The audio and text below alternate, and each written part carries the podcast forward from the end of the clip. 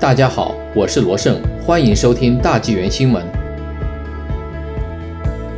列治文海鲜公司阻官员执法被罚十一万元。近日，列治文一家海鲜公司因违反加拿大渔业法被处以大额罚款。天时食品海鲜有限公司及该公司的共同所有人和供应商，在一次检查中因拦截渔业官员，并试图销毁他们所捕获的过小尺寸螃蟹的证据。被处以总计超过十一万元的罚款。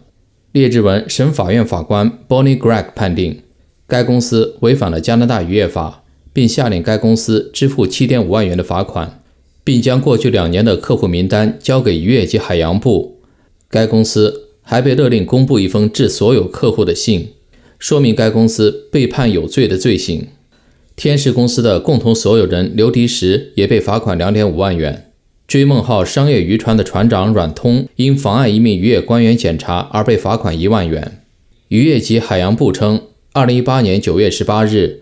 一名在列治文 Stevens 等工作的渔业官员来到这家公司进行例行检查，却看到一名男子从大楼里跑出来，车后拖着一个看上去像螃蟹笼一样的东西，飞快地跑开。随后，天时的老板和员工阻止这名官员进行检查，阻止的内容包括不回答问题。没有提供必要的文件、先前销售的重量或体积数据。该官员最终在加工厂发现了几只被丢弃的小螃蟹。据渔业及海洋部称，根据2018年 J 区商业捕蟹许可证的规则，禁止捕捞尺寸不足的邓杰内斯蟹。渔业及海洋部在声明中表示，加拿大渔业及海洋部门有责任保护和保存海洋资源，并根据渔业法起诉违法者。该部门通过陆地、空中和海上巡逻，